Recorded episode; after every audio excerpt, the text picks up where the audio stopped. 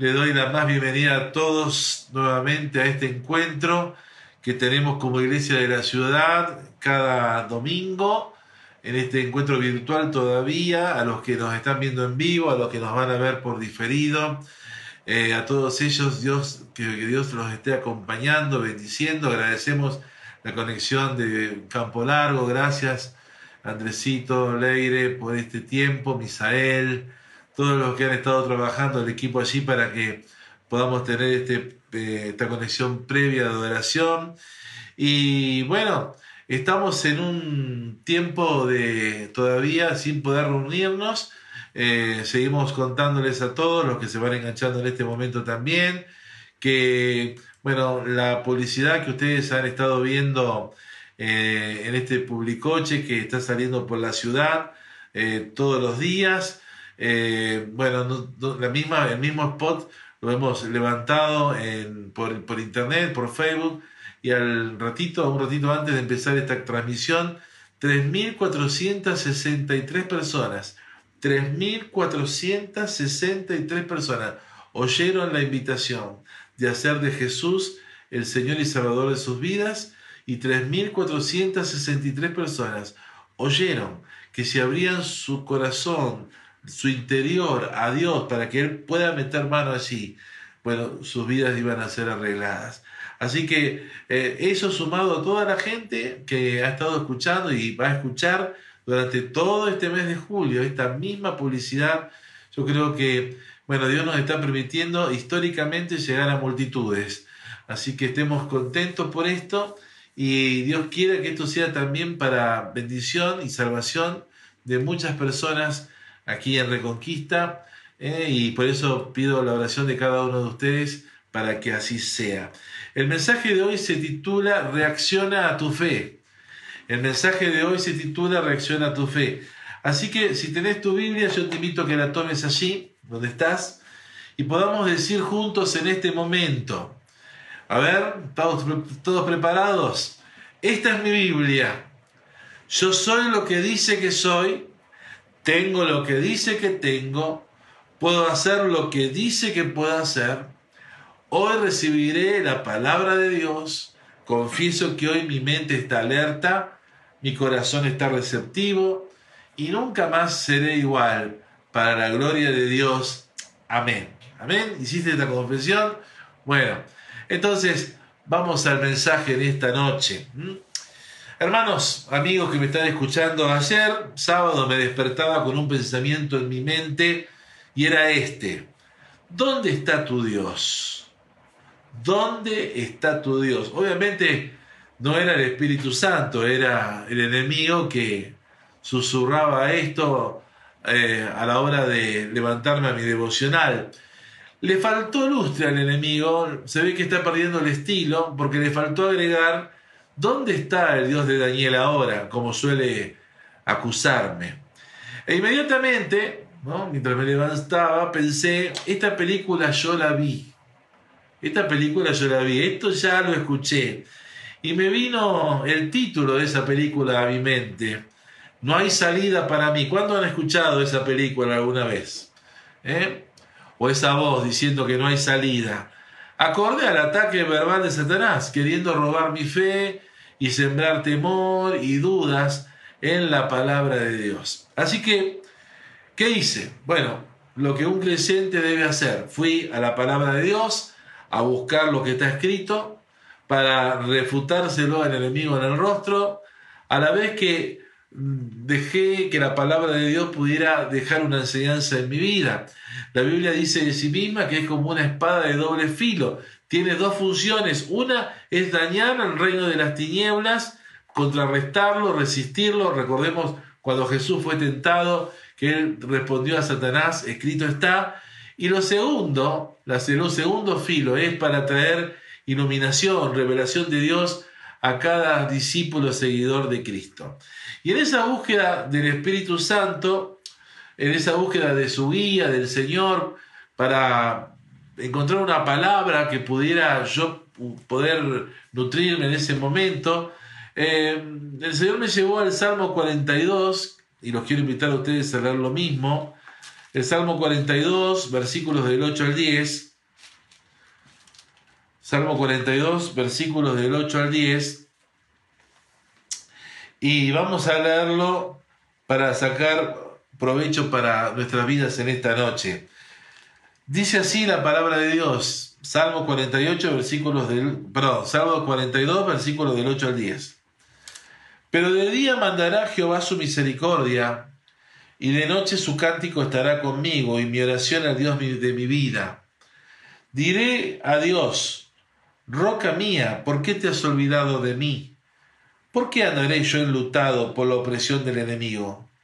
Como quien quiere mis huesos, mis enemigos me afrentan, diciéndome cada día, ¿dónde está tu Dios? Noten que si hay algo que el enemigo tiene es voz. Él sabe hablar, es bien bocón. ¿Sí?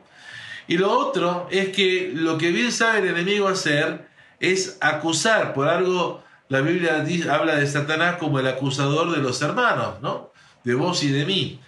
El significado de acusar conlleva varias acepciones, eh, si vos lo buscas en el diccionario, y entre ellas eh, acusar significa achacar, hacer notar, provocar para humillar, delatar. Todo eso hace el enemigo, todo eso es lo que busca, ¿no? Eh, provocarnos, provocarnos, achacarnos, eh, afligirnos.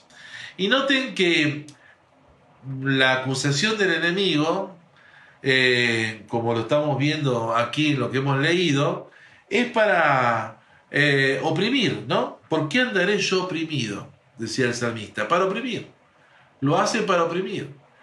Y también lo hace para que estemos enlutados, entristecidos y angustiados todo el tiempo. Lo estamos diciendo muchas veces, si Satanás no pudo evitar que vengas a Cristo, va a hacer todo lo posible para que vivas una vida mediocre en la fe, que vivas una vida débil en la fe, una vida apartada de Dios de manera que no te vos el hecho de decir a Cristo, de que, decir que sos de Cristo, eh, no te signifique algo importante. Y lo, último que hace el enemigo con esto de, eh, de, oprimirnos, ¿no? de acusarnos, es lo hace para insultarnos, no solamente a nosotros como creyentes, ¿no? Yo lo he visto muchas veces en muchas administraciones de liberación, el enemigo insultándome. Este, pero también lo hace con, con el fin de insultar la dignidad, honor, credibilidad y verdad de Dios. Eso es lo que hace Satanás. Por eso hago un paréntesis.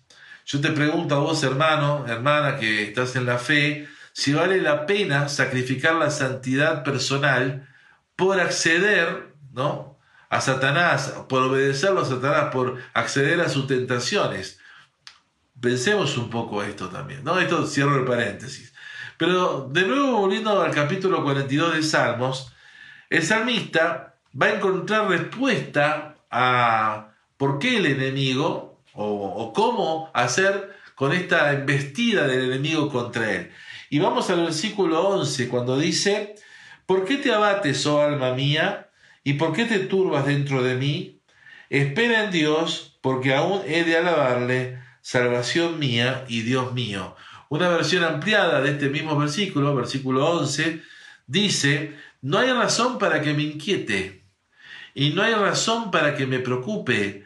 Pondré mi confianza en Dios, mi Salvador, y solo a Él alabaré.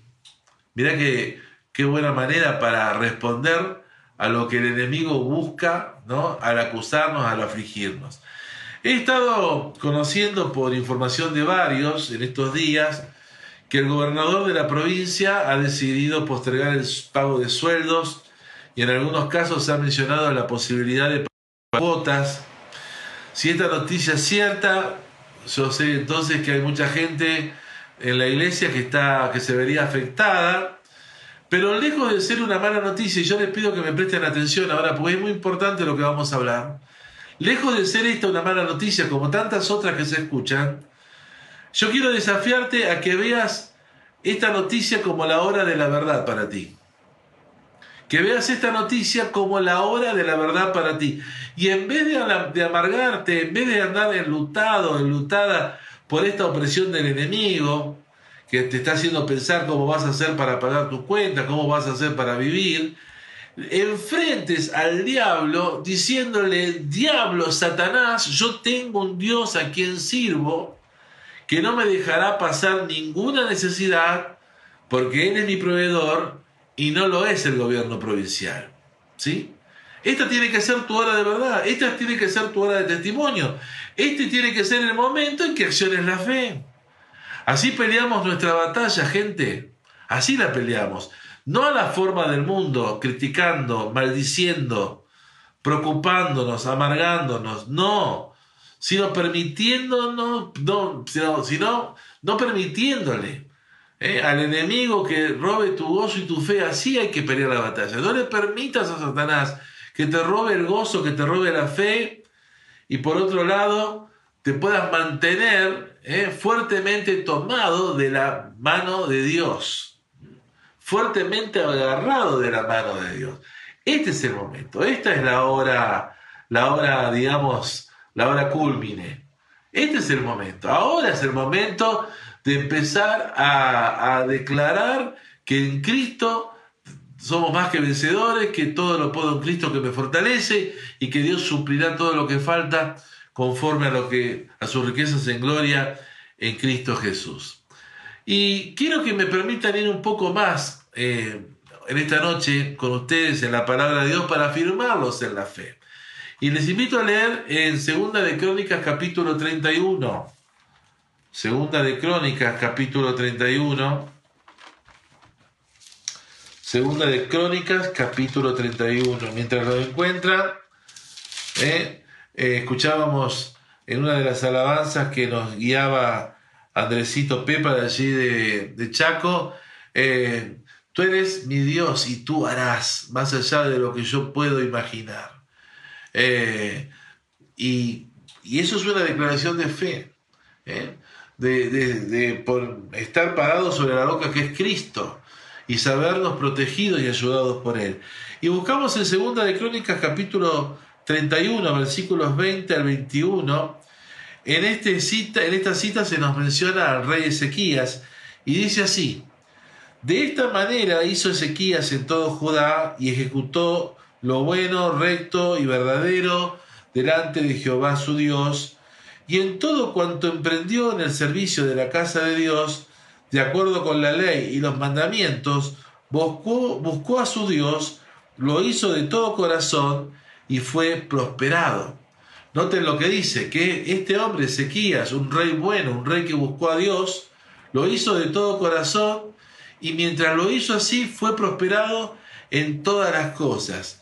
Quedándonos en este pasaje y mirando así como la Biblia destaca cómo fue la actitud de, de como seguramente ha sido tu actitud de fe este último tiempo, Sería improbable pensar que este rey bueno, que buscó a Dios, que fue prosperado en todas las cosas, pudiera enfrentar problemas. Pero la Biblia nos va a mostrar, y ahora vamos a ir leyendo, que, que tuvo problemas y los tuvo serios, serios problemas.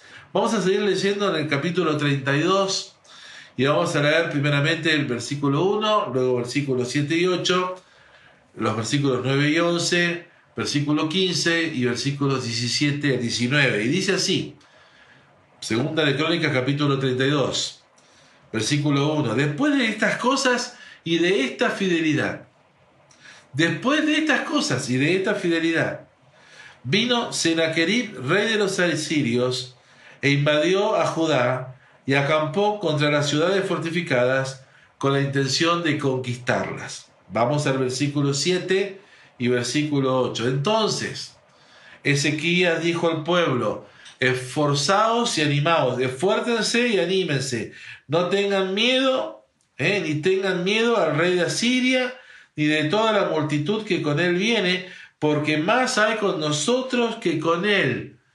Estaba hablando de la ayuda de Dios.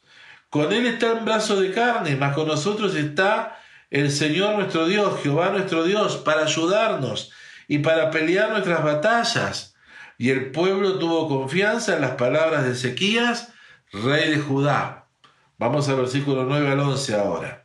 Después de esto, Sennacherib, rey de los asirios, mientras sitiaba a Laquis con todas sus fuerzas, envió sus siervos a Jerusalén para decir a Ezequías, rey de Judá, y a todos los de Judá que estaban en Jerusalén. Así ha dicho Sennacherib, rey de los asirios. ¿En quién confían ustedes? ¿En quién confiáis vosotros? ¿En quién confían ustedes? A resistir el sitio de Jerusalén. ¿No os engaña Ezequías para entregarlos a muerte, a hambre y a sed, a decir, Jehová nuestro Dios nos librará de la mano del rey de Asiria? Vamos al versículo 15. Y ahora pues, no los engañe Ezequías, ni los persuada de ese modo, ni le crean, que si ningún Dios con minúscula de todas aquellas naciones y reinos que hemos conquistado pudo librar a su pueblo de mis manos, decía este rey este enemigo, y de las manos de mis padres, cuánto menos vuestro Dios con mayúscula os podrá librar de mi mano.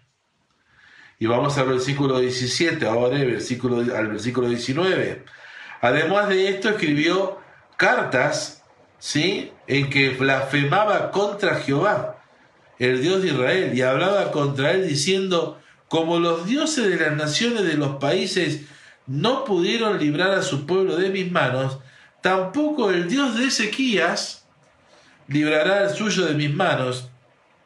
Y clamaron a gran voz en judaico, al pueblo de Jerusalén que estaba sobre los muros para espantarles y atemorizarles a fin de poder tomar la ciudad. Y hablaron contra el Dios de Jerusalén, como contra los dioses de los pueblos de la tierra, que son obra de mano de hombres. Iglesia, los que están ahí escuchándome, ¿pueden ver la similitud entre lo vivido de repente por Ezequías ¿eh? con lo que estamos, con lo que consideramos en el Salmo 42, ¿pueden ver la similitud? Es el mismo modus operandi. Satanás no es creativo para nada.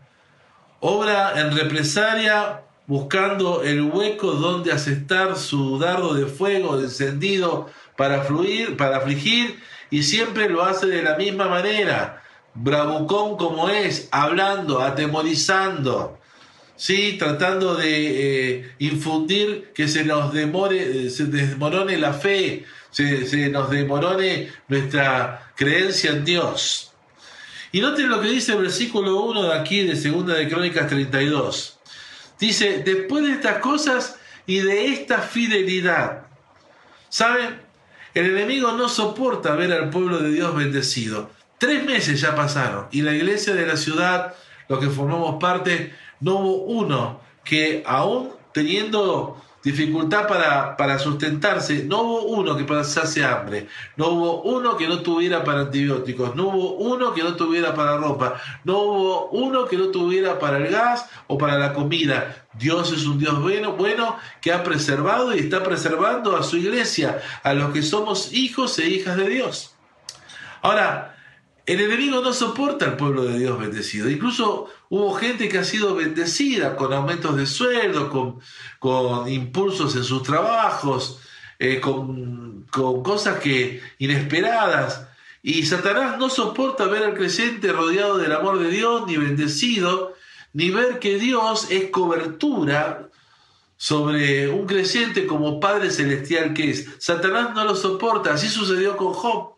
Ustedes recuerdan la historia, allí en el capítulo 1, versículos 8 al 11, cuando Dios le pregunta a Job, ¿has considerado a mi siervo Job, que no hay otro como él, fiel conmigo? Y Satanás le dice, ja, este te sirve porque vos lo tenés rodeado de tus bienes, de tu favor. Él no lo él no te sirve, él no te alaba y te bendice eh, de balde o gratis o de forma gratis. Lo hace porque se siente rodeado de vos. A ver si lo tocas y le sacás todo a ver si no te maldice en tu misma presencia. ¿Ustedes recuerdan? Porque Satanás ve a la iglesia cercada por Dios y eso le molesta tremendamente. Por eso, eh, en esta noche, querido hermano, querida hermana que estás oyéndome, date cuenta que lo que está pasando eh, en tu vida tiene que ver con algo que está pasando en el mundo mm, espiritual en tu contra más allá de lo que están viendo tus ojos naturales ahora.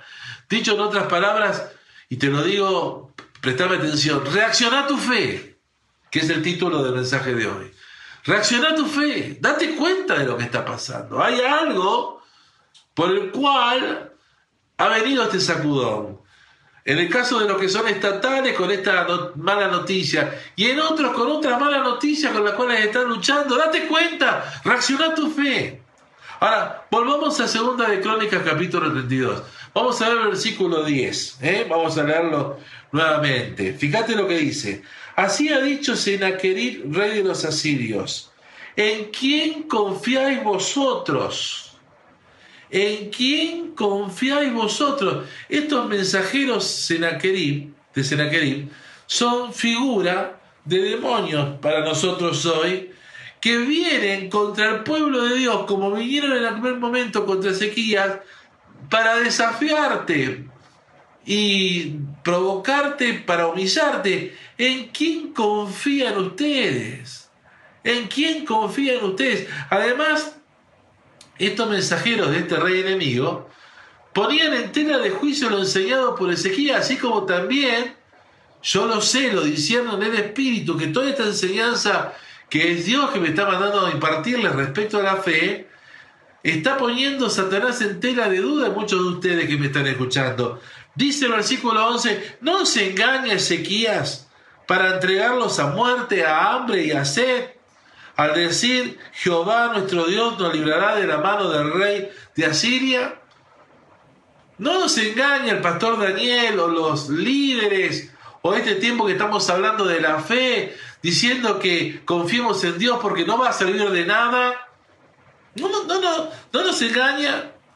Así actúa, está actuando el enemigo. Y a esta brava, digamos, eh, bravucada eh, de estos, estos mensajeros de este rey enemigo, añadieron en el versículo 15, como también habla Satanás, noten, dice, ¿cuánto menos los librará de, de, nos, de lo, liberará Dios de mis manos, ¿no? Eh, como diciendo, eh, Dios es un eh, pobrecito Dios. Pobrecito, ese Dios que ustedes confían es un Dios pequeño, es un Dios que no tiene fuerza, es un Dios que no tiene sabiduría, e, es un Dios que no ve, que no oye, es un Dios que no atiende a su pueblo, que no preserva a los suyos. Ese Dios no puede hacer nada por ustedes. Ese Dios no va a poder librarlos de un edicto de un gobernador que dice que van a cobrar el sueldo postdatado. No va a poder librarlos de un gobernador que quizás va, que está proponiendo pagarles el sueldo en cuota. ¿Qué van a hacer? ¿Qué van a hacer? ¿Qué van a hacer ustedes? ¿Entienden? ¿Van entendiendo? Y para embarrar la cancha del todo y desmoronar emotivamente a los judíos, como también hace Satanás con cada dardo de fuego que, nos da, que manda de su boca, y para atemorizarlos también, dice el versículo 17 y versículo 19 de Segunda de Crónicas 32 que estamos leyendo, que menospreciaron e insultaron a Dios menospreciaron e insultaron a Dios, diciendo que Dios era igual a los demás dioses con minúscula que andaban rondando por ahí.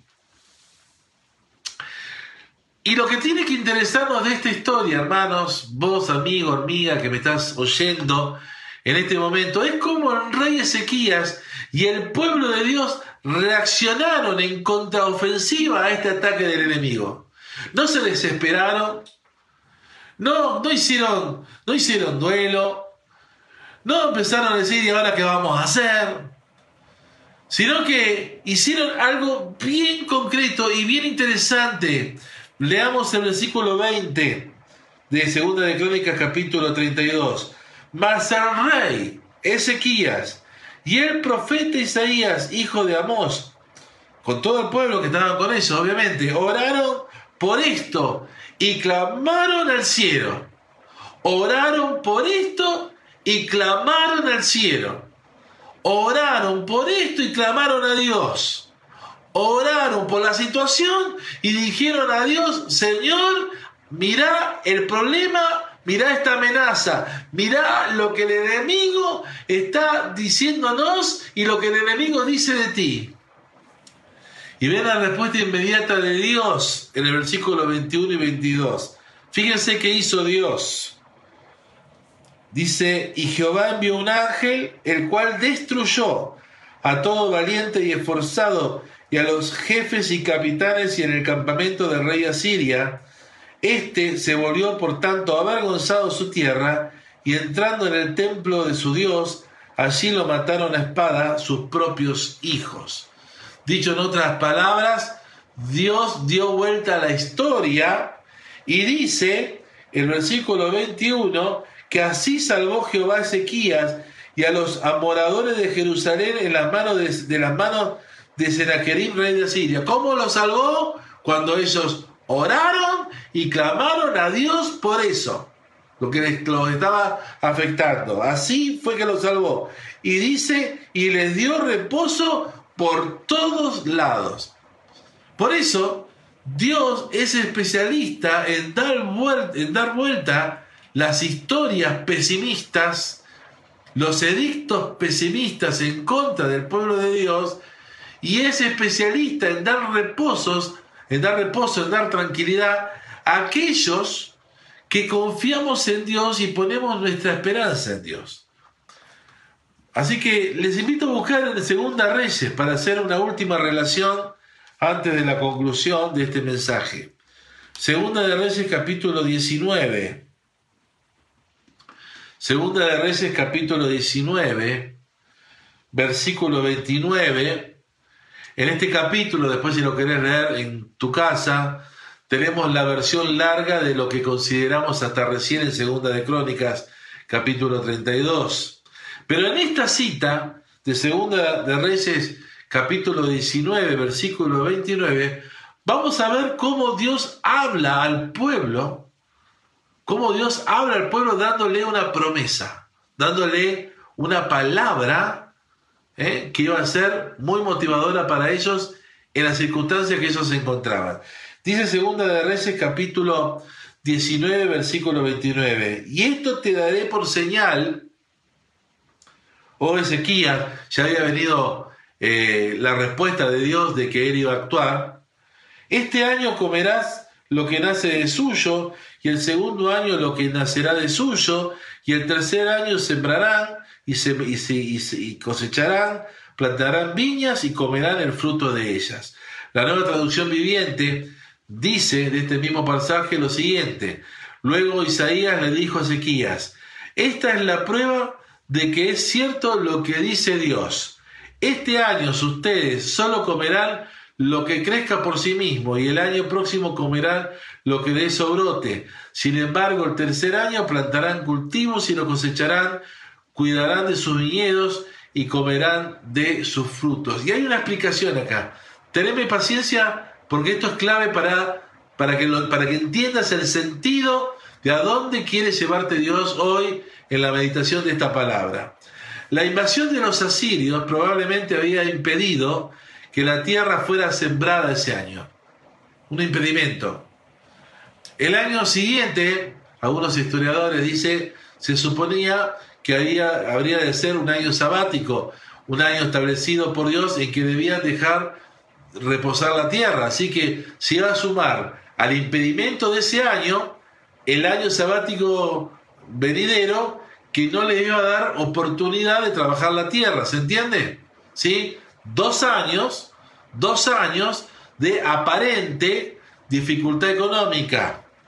Pero Dios, sabiendo esto y en respuesta al clamor de Ezequías y del pueblo que consultaron a Dios, oraron a Dios y clamaron a Dios por, esta, eh, por estas amenazas del rey Sennacherib, dice que Dios se comprometió a hacer con ellos un milagro de mantenimiento, diciéndoles que ese año y el siguiente tendrían suficiente para vivir y alimentarse sin tener que trabajar la tierra. Eso es algo imposible. Imagínate, eh, era una cosa improbable, pero Dios es Dios de cosas imposibles e improbables. Él sabe cómo hacer las cosas más allá de lo que yo puedo entender o imaginar. Les se compromete Dios diciéndole, estén tranquilos, van a tener para su mantenimiento suficiente para vivir este año y lo que viene con lo que nace de suyo en la tierra. Recién al tercer año, dice Dios, promete Dios, iba a desatar la siembra y la cosecha, la plantación de viñedos y la cosecha de sus frutos, de sus frutos para que ellos puedan volver, digamos, a una actividad este, productiva y redituable y a sus quehaceres de, de manera normal. ¿Sí? Imagínense la tranquilidad que esto trajo a ellos. Ahora bien, escúchame por favor que esto es muy importante. ¿Puede esta palabra tener una relación profética con nosotros hoy? ¿Puede esta palabra tener una relación profética con nosotros hoy? Y yo te digo, sí, hay una relación. La podemos relacionar. Y la clave la tenemos en Segunda de Crónicas capítulo 32 versículo 20. La clave es orar a Dios y clamar al cielo por nuestra situación hoy, por esto que el gobernador propone hacer, por esta dificultad que hoy te tiene, que no sabes cómo vas a hacer este mes, por esto que vos estás hoy viviendo y que de pronto vos decís, ay caramba, yo esto no lo tenía previsto y cómo vamos a hacer, ¿sí? Que vos puedas orar a Dios por eso, clamar al cielo por eso. Dios es creativo, no responde a fórmulas prehechas, no significa que lo que le dijo el Señor al pueblo de Dios en aquel momento va a ser lo que ocurra ahora. Dios es un Dios de novedad, de cosas nuevas, de caminos nuevos. Y esto te lo doy en palabra de Dios en esta noche, en revelación. Dios va a darle a cada uno de ustedes su señal, como se la dio al pueblo de Israel. Dios le va a dar a cada uno de ustedes su señal basada en una promesa de Dios buscada y creída en fe. ¿Sí? Te lo repito, Dios va a darle a cada uno de ustedes su señal basada en una promesa de Dios buscada y creída en fe. Así como se la dio a ellos, te la va a dar a vos si buscas esa señal y si orás por lo que te pasa y clamás al cielo por una respuesta. Ahí tenés la relación. Porque la palabra de Dios nos viene a infundir fe y confianza para que bajemos de la teoría a la práctica. Porque hay mucha gente que tiene mucha teoría. Yo conozco algunos, ¿eh? Uh, te pueden recitar la Biblia, pero no les sirve a ellos en su vida. Y lo que estoy hablando en esta noche es una palabra para que la apliques, para que sirva a tu vida. Y el efecto va a ser el mismo que tuvieron aquellos, aquel rey y aquellos hijos de Dios en aquel momento. Tranquilidad, reposo, dirección económica, tal como fue Ezequías en su momento, lo va a hacer con vos ahora. Entonces, yo te pregunto, ¿comprendés lo que debes hacer? ¿Comprendés? Hay una canción que decimos, así peleamos nuestra batalla. Bueno, así es como tenés que pelear tus batallas, orando a Dios por tu problema, clamando a Él, no asustándote por más atemorizante, por más eh, verborragia del enemigo que te insulte, te menosprecie y que desdeñe eh, tu fe en las promesas de Dios. Por más que haya gente que te diga que eh, por tener fe sos un místico, o como me dijeron a mí por ahí, sos muy básico, sos muy superficial. Sí, pero a la hora de quemar las papas, vos vas a necesitar a un superficial, sí, que ore por vos en fe, porque vos no la vas a tener. Por eso cuidado con criticar, no, no critiques. Porque la palabra de Dios está viniendo este tiempo al pueblo de Dios para comprensión, para comprensión. Por eso es necesario que vos hoy relaciones lo que te está pasando con lo que hemos visto de la palabra de Dios, lo entiendas, lo que está pasando, la controversia en el mundo espiritual en tu contra y que tomes eh, tu posicionamiento espiritual para batallar esto en donde lo tenés que batallar. No criticando al gobernador, no insultándolo, no enojándote con el sistema, no, sino orando a Dios, clamando a Dios, pidiéndole a Dios cómo se supone que vas a manejarte frente a esto que estás eh, que te está aconteciendo. ¿Lo estás entendiendo? Ahora la, otra pregunta es, ¿lo vas a hacer? Porque la palabra de Dios, eh, si, no la, si, no la, si no la aplicás, si vos no tomás la palabra de Dios y no lo haces, bueno, por más que yo te persuada o venga el mejor de los predicadores a persuadirte, nada va a pasar. La fe es por el oír. Y con la medida de fe que atrapamos la palabra, así va a ser también la respuesta de esa palabra. Acordate lo que dice la Biblia, que la palabra de Dios no vuelve vacía, pero va, va a producir fruto y va a producir lo que Dios quiere en aquellos que en su libre albedrío le dan permiso a esa palabra para que opere. ¿Estamos de acuerdo? Entonces vamos a la conclusión. Una vez un artista estaba pintando la bóveda de un gran templo y con frecuencia este hombre absorto en lo que estaba haciendo, en su inspiración, daba unos pasos hacia atrás en el andamio para contemplar su obra.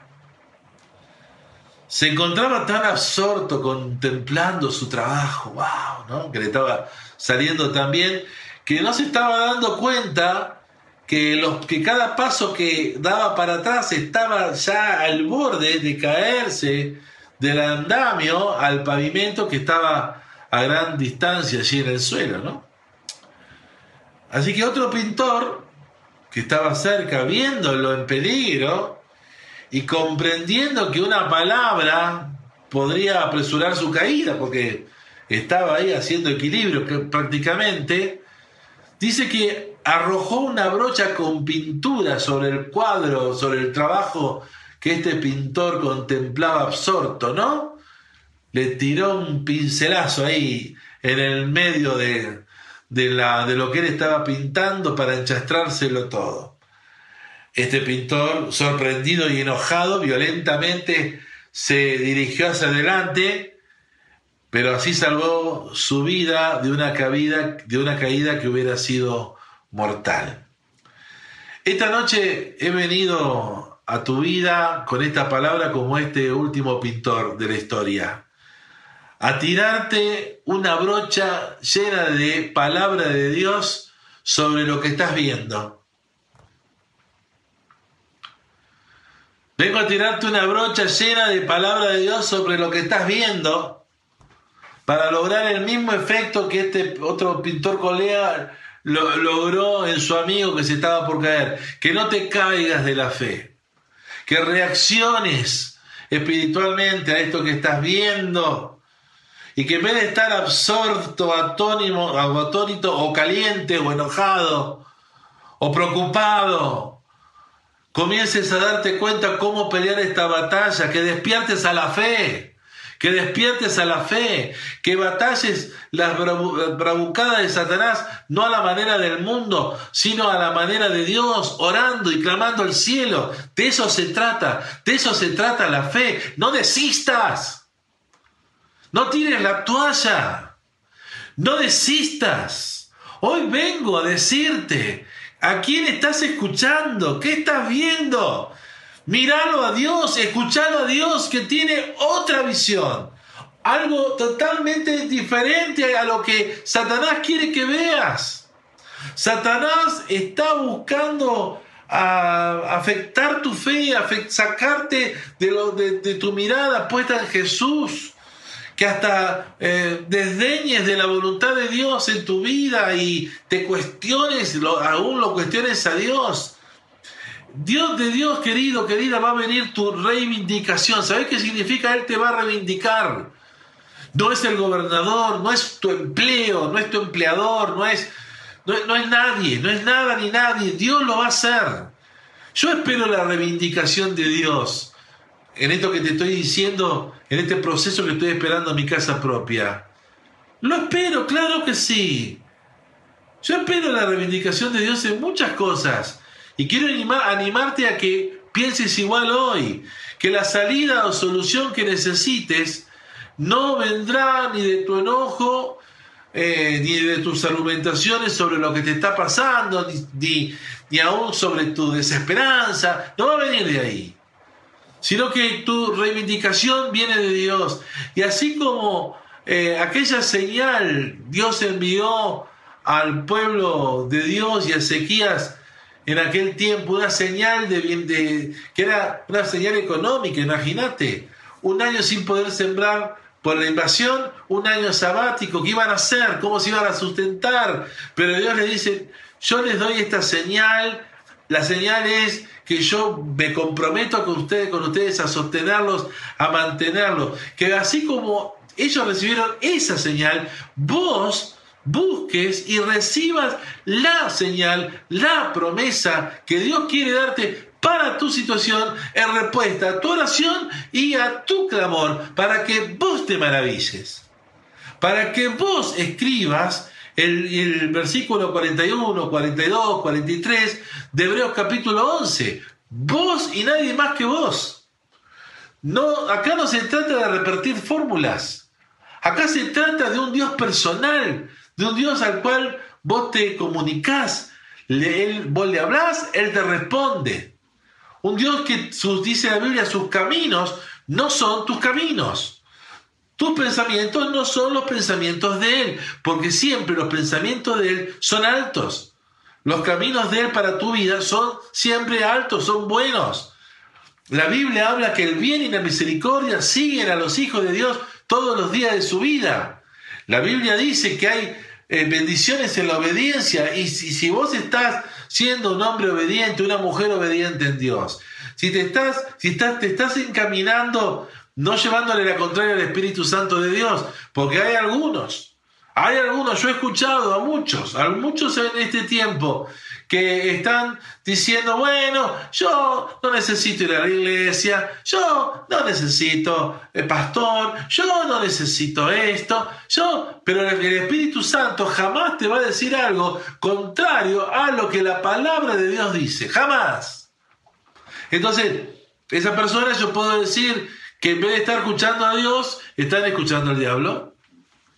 Aunque ellos crean que están escuchando a Dios, a un espíritu engañoso.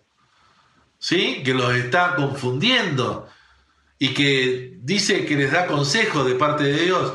Ustedes pueden ver la, historia de Aitofel, que aconsejaba a Absalón, hijo de David, ¿eh? diciendo que recibía consejo de parte de Dios.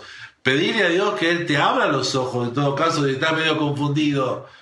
Porque Dios, el Espíritu Santo, jamás va a decirte algo contrario a lo que está escrito en la palabra de Dios. Así que ponete a trabajar, ponete a orar y a clamar a Dios. Ah, pero, eh, pastor, me da fiaca. Bueno, querido, querida, ¿qué querés que te diga? Ella ya no puede, ya es un tema personal tuyo.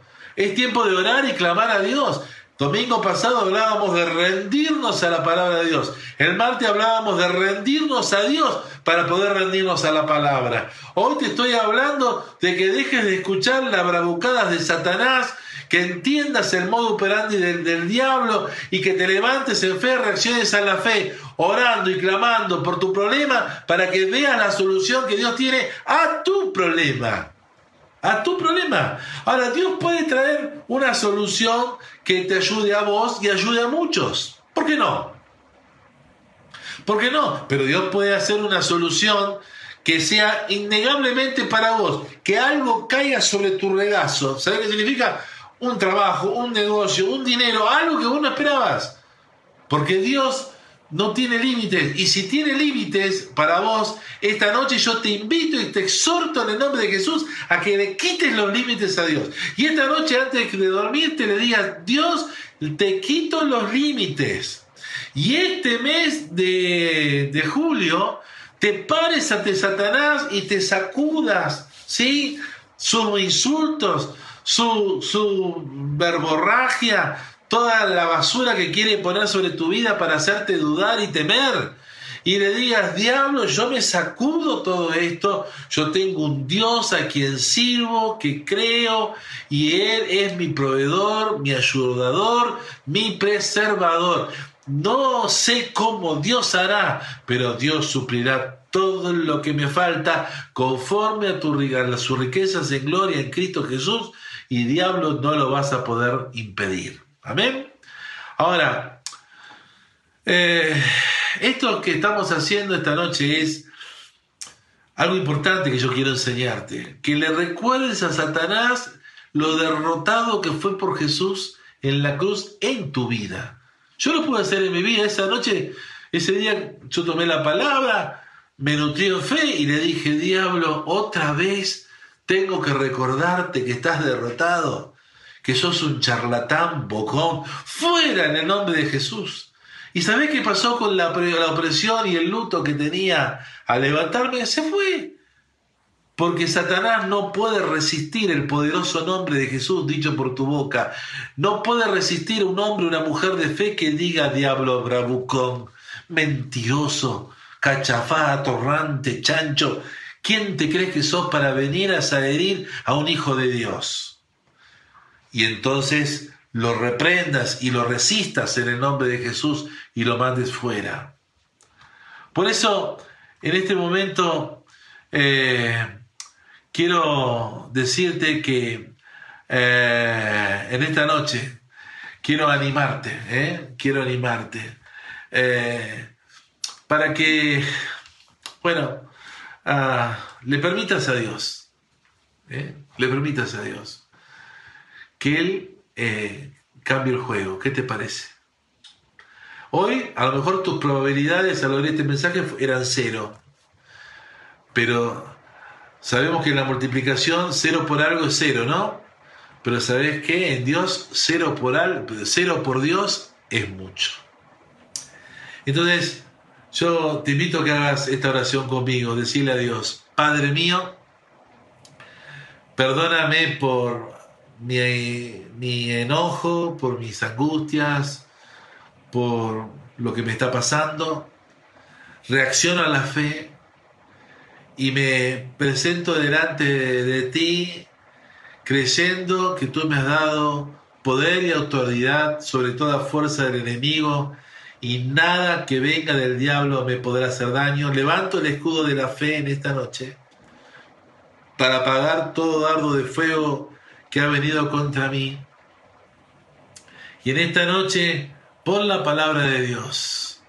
Creo, Señor, que tú me vas a dar una promesa tuya, de tu palabra, como señal para mí, personal, para que abrazándome a esa palabra, con toda mi fe, con una gran medida de fe, yo vea cumplida tu bendición en mí. Así lo creo y así lo proclamo que se oiga en el cielo, que se oiga en la tierra, que lo oiga el infierno, en el nombre de Cristo Jesús. Amén y amén. Bueno, amados, ahora hasta acá hablé yo. Te toca a vos experimentar lo que sigue esta semana. ¿Sí?